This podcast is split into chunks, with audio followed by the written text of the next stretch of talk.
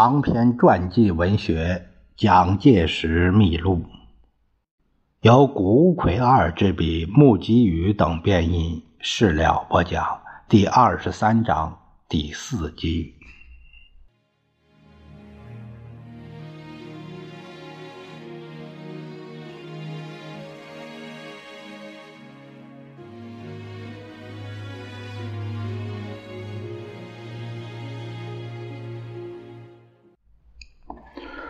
由于塘沽协定之签订，中华民国又掌握了攘外必先安内，也就是未遇外务必先专心统一内部的机会。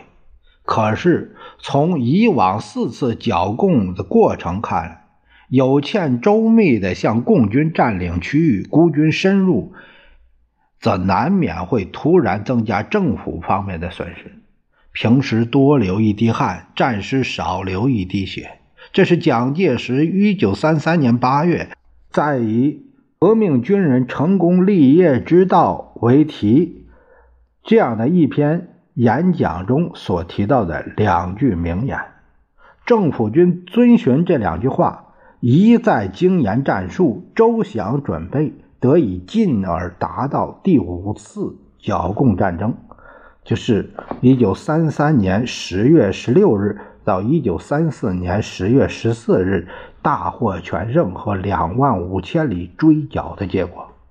对第五次剿共战争，蒋介石决定亲自指挥。五月二十一日，作为剿匪最高司令部的军事委员会委员长，南昌行营正式成立，赋予处理江西、广东、福建。湖南、湖北五省军政全权及剿共总指挥的任务。六月八日，蒋介石在南昌行营召开赣、粤、闽、湘鄂五省剿共军事委员会，研讨剿共战争经验，分析匪军状况，指示对共军彻底封锁的作战方针。这就是测定战略攻势、战术手势。和步步为营、节节推进、堡垒公路连绵不断、经济封锁滴水不漏的策略，自第四次剿共时所采行的三分军事、七分政治政略，也继续实施。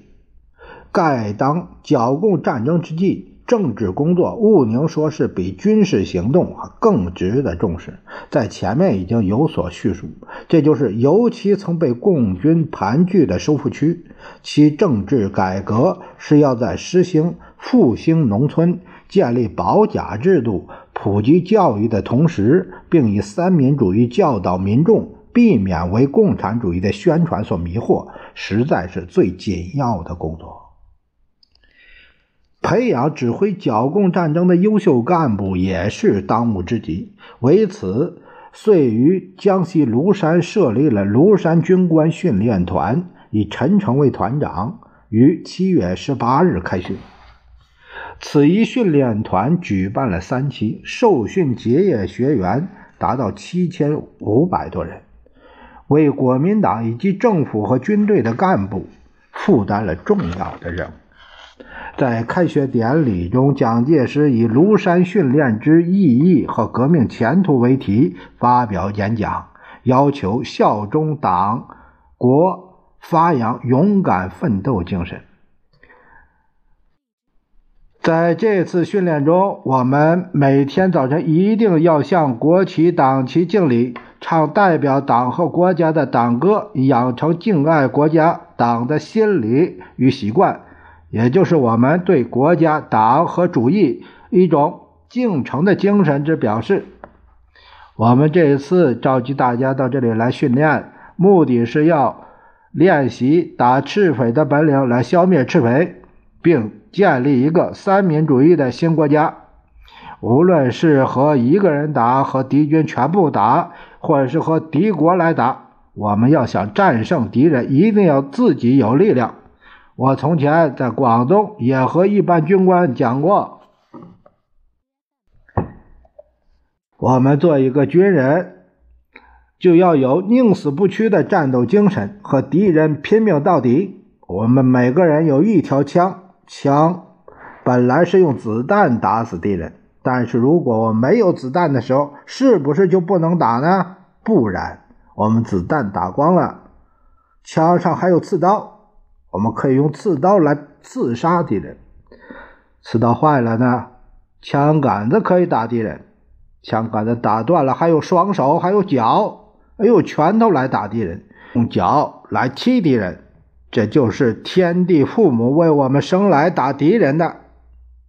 我们如果两个手、两个脚都断了，或不能用了，我们还有一个口，口里还有牙齿可以咬敌人，有舌头可以骂敌人。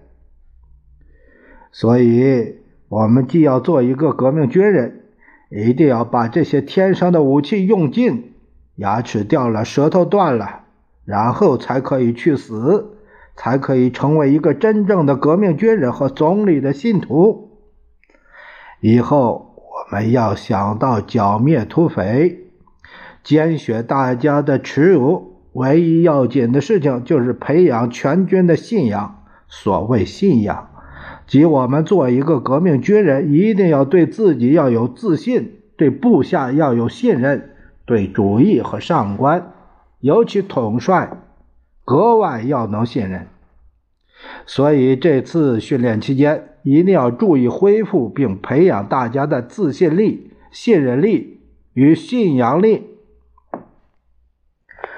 以上这些都是蒋介石在训练团期间的呃所发表的讲话的内容。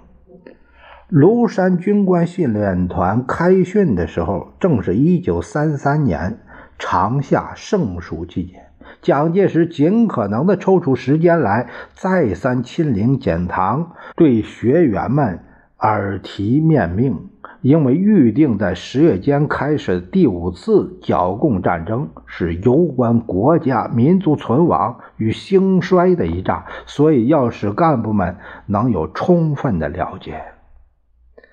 训练内容有剿匪手本。剿匪训练要旨、民众组织、战时政治工作等要目。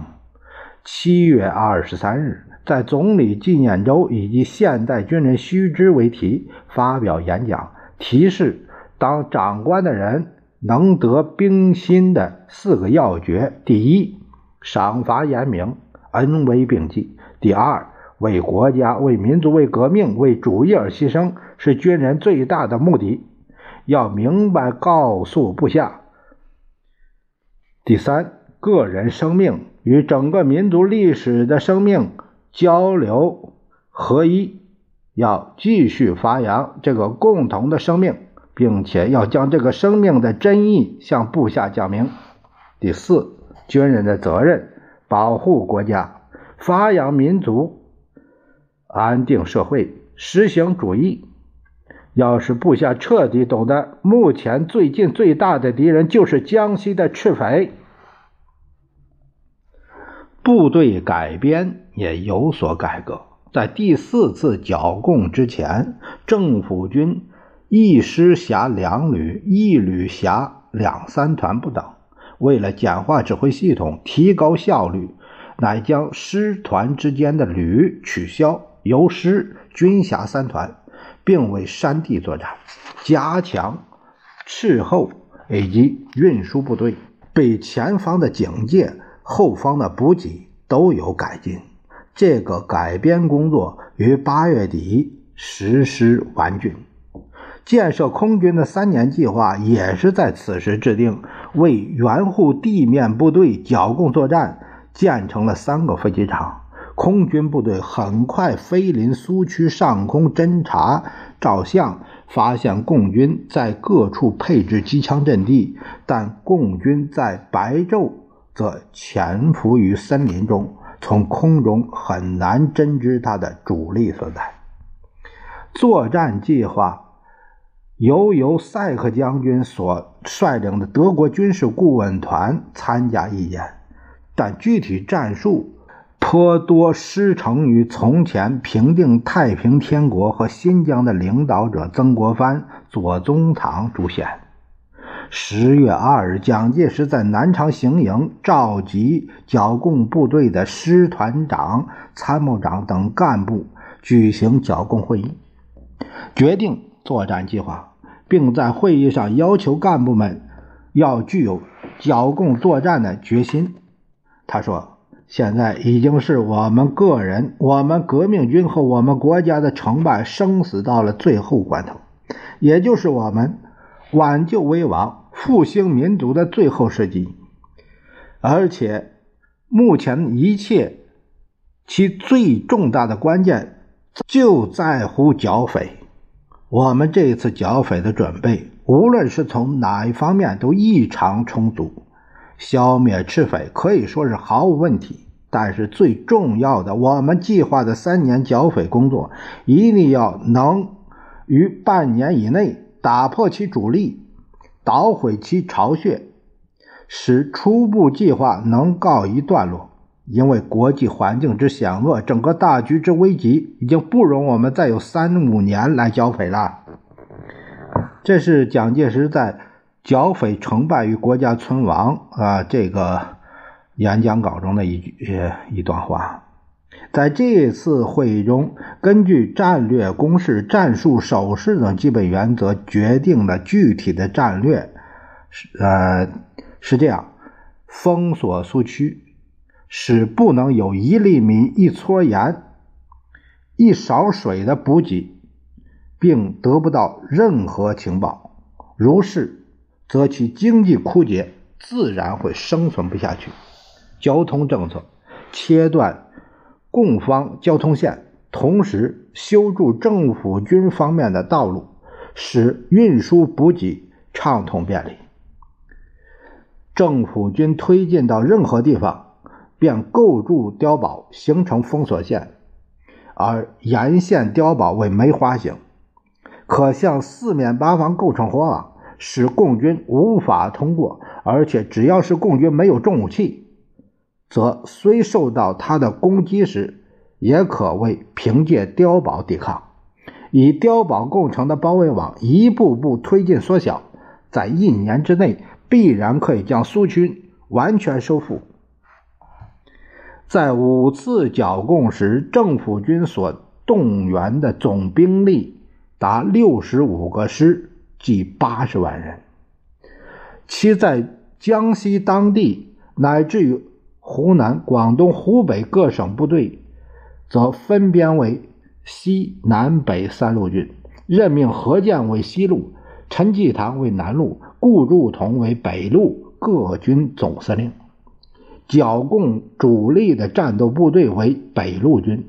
自苏区北方的南城、南丰、临川方面南下进攻，其他部队则构成碉堡，形成封锁线，围堵共军行动，以援护北路军攻势。此外，在福建方面部署有自上海调来的第十九路军蔡廷锴，加强了包围网。当此时期。共党中央苏区校聚的匪军约十五万人，又在四川北部有徐向前的第四军团，湖北中部有贺龙的第二军团，而中央苏区的共军主力号称第一方面军。由共党中央军事委员会主席朱德、副主席周恩来分别兼任该军方面的总司令和政治委员，叶剑英为参谋长。所属的部队编制是：第一军团总指挥林彪，第三军团彭德怀，第五军团董振堂，第七军团萧劲光，第一军团各辖三个师，每个军团各辖三个师。和江西军区总指挥是陈毅，辖五个独立团以及地方部队的七个独立团和五个营。一个游击队，中央苏区的共军工农红军第一方面军装备，据估计有步马枪九万余支，驳壳枪轻重机枪三百余支，迫击炮四十八门，山炮八门。此外，尚有飞机五架，但因在政府封锁下没燃料。共军方面，在政府军的第五次剿共战争发动之前，便已经进行着反围剿的准备工作。第五次剿共战争发动于十月十六日。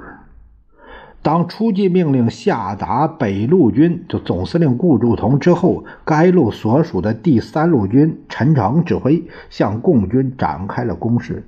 第三路军先头部队首先于十七日解除了共军对正面消食的包围，接着陈诚即为巩固在前线的黎川而迅速派兵进驻黎川北面的消食和资溪桥。十九日，蒋介石由南昌行营出发，到达临川。临川就是抚州，亲自督使。共党方面，则于十八日发布了为粉碎第五次围剿紧急动员令，命令其下级组织全部力量进行战争的动员，完成扩大红军的计划，保证红军的物资供应。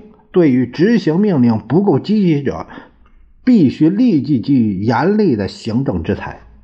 共军同时更拼命发动反攻，潜伏在萧石西北方山区的第五军团董振堂部两个师，于十月二十二日、二十四日之间，向资溪桥的政府军展开反扑，但政府军的堡垒。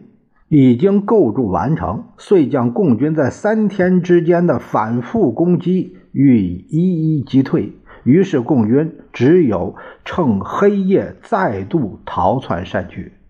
资溪桥之战是在第五次剿共战争开始后最初一次的重要战役，也是发挥碉堡战术威力的一仗。在这里大振军威的政府军，确保了南丰、南城之间的交通补给线，同时碉堡封锁线也逐渐有了伸展。十一月一日，林彪的第一军团和彭德怀的第三军团进犯政府军在南城东南的各据点，企图切断南城与黎川之间的联络，以孤立进驻黎川的政府军。但此时不仅碉堡群丝毫未被撼动，且在反击之下，使共军于六日败退，未能达到目的。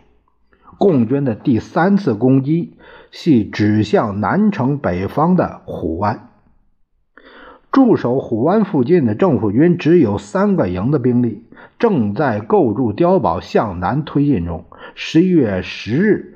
有共军第三军团、第七军团总指挥是萧劲光的主力袭击虎湾，双方兵力悬殊，政府军处于不利态势，乃据守碉堡应战。悬银在临川第二路军预备队邢振南所指挥的第四师迅速支援，并经空军助战，将共军攻势击溃。此役共军死伤三千人。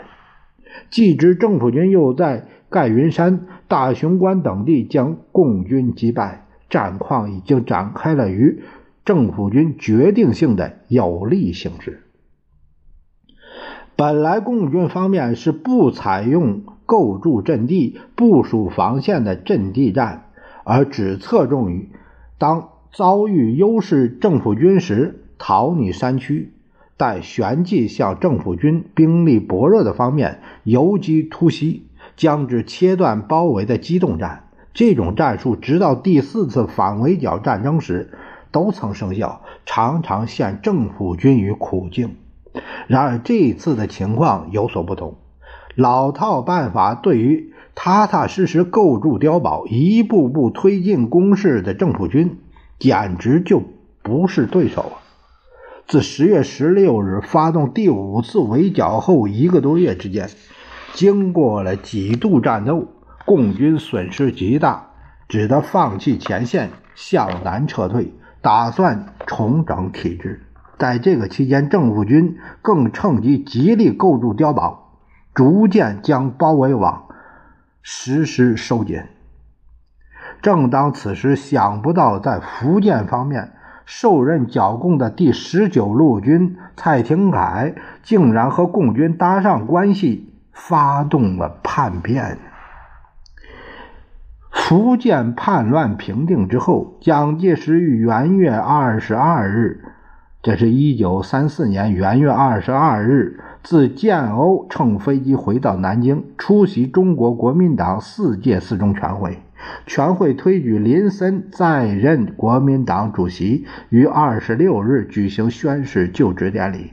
此时，首都各界举行了庆祝国民党四届全会及欢迎蒋委员长讨逆凯旋大会。政府方面的次一目标，再度动员主力进行第五次剿共战争。在江西剿共地区，除公路之外，建筑了两千九百个碉堡，对共军的包围网也已经完成。此后，只是需要一步步的缩小包围而已。在这一段时间，剿共主力部队由陈诚率领北路军第三路开始江西黎川南下，其他各军也出动进击。陈诚所部由黎川向共党中央苏区的北部纵贯而下，进攻在直径距离约七十公里南方的福建建宁。元月二十七日，政府军挺进到赣闽两省交界处的邱家隘、赛头隘这一带为山谷地区，扬长曲径，形势险要。果然不出预料。遭遇到共军第九军团以及第一军团第二师的激烈抵抗，经过苦战之后，终于二月二日攻克这两处。于是联系横村、张村以及赛头隘、邱家隘的碉堡线已经构筑成功，共军则于此役死伤千余人后向南逃去。二月九日，蒋介石处理闽变之后的福建局面完毕，回到南昌行营，继续亲自指挥剿共战事。首先和行政院长汪兆铭联名发表通电，重申剿共要旨，随即任命陈诚为北路军前敌总指挥，任命在福建讨伐民变叛军任务刚备的蒋鼎文东路军总司令，加强进攻部署。另一方面，共产党在瑞金的中央苏区则于元月十五日开始举行其六届五中全会，元月二十二日接着召开其第二次全国苏维埃代表大会。福建人民政府瓦解，政府军再度进剿的消息到达苏区，是在他们会议高潮之际。元月二十九日，正当林伯渠做经济报告时，毛泽东突然提出紧急报告。国军已经平定民变，现在东路国军已经由福建沙县攻下规划清流全上，指向石城瑞金。中路以北路军和第三路军为主力，向黎川、向广昌、宁都进击；另一路则以北路军的第六路军为主力，由永丰经沙溪向兴国推进。四月九日，陈诚率领的北路军着手进行广昌攻略战。广昌为共党中央苏区瑞金的大门，是故共党对于广昌的防卫，乃为第五次剿共战争的决战之一。共党后集主力于此，并且效仿政府军战术，构筑极多的。堡垒群决心在此一决胜负，以图突破包围网。四月九日，陈诚以罗卓英指挥之第五纵队为河西纵队，韩松甫指挥第三纵队为河东纵队，沿通往广昌的胥江两岸并肩南下。共军方面采短促突击战术，企图阻遏政府军前进。而受到其相当困扰的，则是河东纵队。共军以第三军团为主力，由彭德怀的第四、第五师在大罗山构筑防御据点。四月十九日，河东纵队进攻大罗山克日，共军为争夺该处阵地，拼死反攻过来。